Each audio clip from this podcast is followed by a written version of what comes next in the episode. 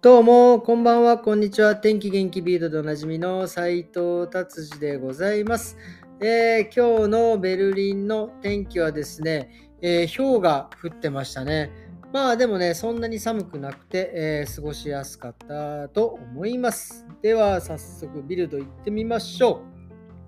う。えビルドですね、えっと、本当に今更なんですが、え今日フランスの大統領選だったんですね。っていうか僕あの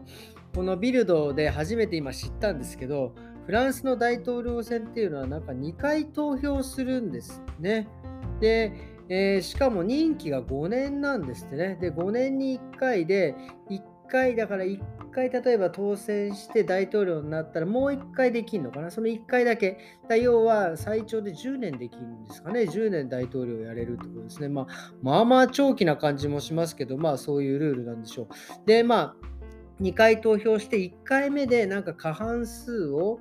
えー、超えたらもう1回で終わりなんですけど、えー、超えない場合は、まあ、2回目で上位2人で決選投票するっていうですね。で、今回は、まあ、いわゆる現職マクロンさんと、えー、ルールペンさん？ちょっとすいませんあの読み方がちょっとよくわからないんですけど、まあなんかあの、プーチンさんとお友達みたいな、えー、感じの方らしいですね。で、まあそれで、えー、その、えー、今日第1回目が終わって、まあ、マクロンさんが、えー、優位な感じに28%かな。それでその対抗しているルーペンさんが24%。まあ、それでですね、2週間後なので、この多分2人で決選投票が、えー、あるんですね。うん、なんか本当ね、あの今更ですが、こうやって初めてこの、もう僕ヨーロッパも20、3年なんですけど、本当他の国のそのなんか選挙の仕方とか全く分かんなくて、本当に初めてこのビルドで勉強させていただきました。ありがとうございます。はい。っていうことで、次行きましょう。えっ、と、コロナですね。えー、コロナ、上海はもう完全なんかロックダウンだったですね。今もロックダウン中なのかな。なんかそれでまあ始まる前というか、ロックダウン中のやっぱり食べ物ね、心配みたい。まあそれはそうですよね。もう外にも一歩も出れないみたいなので。なのでなんか食料品とかのね、買い占めが半端ないなっていうのを書いてあります。まあドイツもね、その戦争始まって、食用油がなくなったり、まあ相変わらずパスタなくなって、今回はトイレットペーパーはまあまあありましたね。ただ小麦粉がね、やっぱりなんかなくなっちゃってとかね、もう大変なことになってますよね。うん、それでまあその上海ですけど、ちょっと戻します。上海で面白いなと思ったのはもう、あのー、この何て言うんですか、えー、パトロールをする、えっ、ー、とですね、犬が、犬がいるんですけど、それがもうロボットっていうね。で、ロボットで、なんかそのまあ、遠くから、あの、なんていうんですか、えー、操作するんでしょうね。で、外出てる人には、こうなんかマイクで、多分わーって、外出ないでくださいみたいなことをね、言うんでしょうね。まあ、でもこういう、なんていうか、ロボットの使い方っていうのは僕、すごい、すごいと思います。まあ、もちろんそういう、ね、あの、なんだろうな、その、えー、そういう事故があったりとか、例えば原発じゃないけど、ね、人間が入れないようなところにこう入ってったりとかね、そういうウイルスとか、えー、そういうコロナとか、そういうね、大変な時に、外出れない時にそういうロボットが行って、こうね、なんかいろいろ作業するっていうの、これすごい、いや、すごいなと思います。まあ、昨日もなんかそんな話しましたけどね、こうテクノロジーのね、進歩っていうのは本当に素晴らしいなというふうに、えっておるわけでございます。って言って、ね、エネルギーの話になるとですね、えー、なんかドイツね、なんかガス、あのね、プーチンさん、えー、ね、ガス止めましたからね、なんかドイツの一部の地域ではですね、7月1日はですね、えー、なんかガスの料金が2倍になるっていう。なのでなんか2倍から3倍になってくんじゃないかなっていう。これとんでもないですよね。だから例えば一月、まあ、まあ、例えばですけど、一月、まあ、ガス代、ね、20, 20ユーロ、まあ、例えば100ユーロ、まあ、1万円払ってたとしたらですね、次の年次の月から3倍だとしたら3万円になるわけですかね。これとんでもないですよね。もう本当にあの、まあ、今ね、あの、あのうちはやっぱガスなんですけど、ガスでハイツングだったり、お湯だったり、全部ガスで賄ってるんで、これやばいなと思いますね。これちょっとあの、まあ、だいぶ暖かくなってきたからね、ハイツング、あのハイツングってそのなんか暖房なんですけど、その暖房はね、えー、そんなに使わないからいいですけどね、これは参ったなという感じですね。はい。まあでもね、ここはもうしょうがないですね。なんとか耐えしのぐしかないと思います。はい、じゃあ次はですね、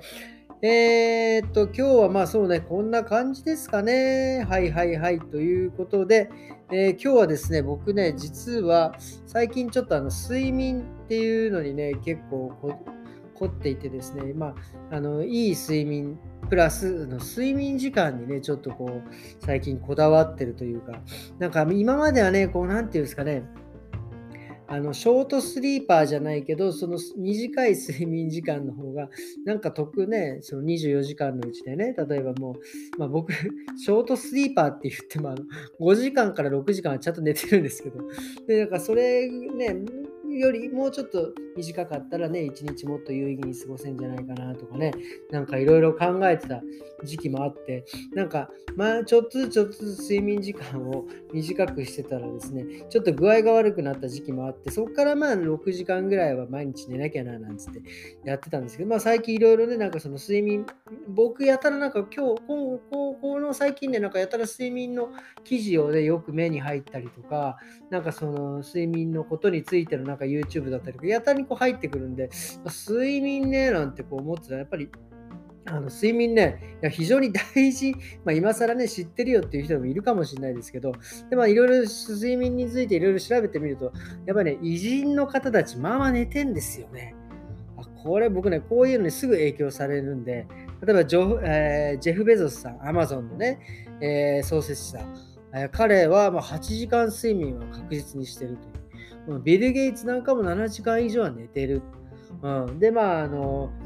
僕の大好きなね、野球選手、イチローさんなんかもですね、8時間は確実に寝てるっていう、やっぱ睡眠っていうのは、体の回復だったり、脳のなんか整理とかにはもう最高にいいみたいですね。あ、すごい。あの、クリスチャンロ・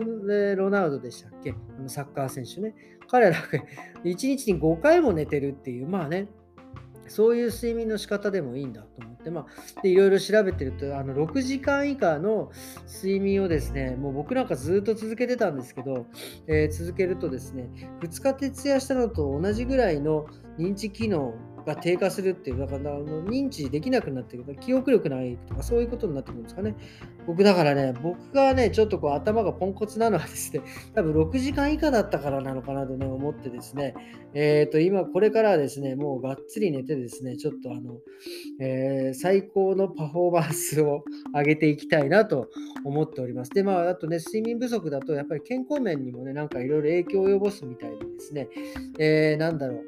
えー、え糖尿病のリスクとかが、えー、上がるとか、え、ー、と、何ですか、まあ、いろいろ他の、えー、脳の、脳神経なんかの、えー、病気のリスクも上がるとかですね、まあ、要はそれどういうこと、あの、あれですよね、アルツハイマーだの、なんだのとか、そういうのの、リスクが上がるってことですよね。だからね、えー、がっつり寝た方がいいみたいですね。で、あの睡眠時間ってこう人それぞれ違うんじゃないの？なんて言われてるんですけど、なんかどうやらね、みんななんかそんそんなにまあ、あの特別にないみたいですね。まあ、もちろんその、まあ、ゼロではないと思います。あのお笑い芸人のね、さんまさんなんかも1時間、2時間ぐらいしか寝ないとか言ってますかね。そういう人もいるんですけど、まあ、大体みんなその7時間から8時間はしっかり、えー、寝る、寝ないとダメだっていうようなことをね、書いてありますね。っていうことでですね、僕はですね、まあ今日は、えー、もう今9時なんですけど、まあ、9時から寝てしまったらちょっと早いんで、でもね、明日の例えば6時に起きようと思ったら、もう10時には寝ないといけないですからね。これ、まあまあちょっとあれですね、睡眠時間を確保するっていうのは、ちょっと大変ですね。一日のちょっといろいろルーティンをね、あの変えなきゃいけないなと思ってね、ちょっとこれは楽しみな、えー、案件でございます。ということで、えー、今日はこんな感じで終わりにしたいと思いますね。えー、日曜日ですね。えもうそろそろ日曜日も終わりですけど、明日からまた1週間が始まりますんで、えー、張り切ってまいりたいと思います。それではですね、また明日、さようなら。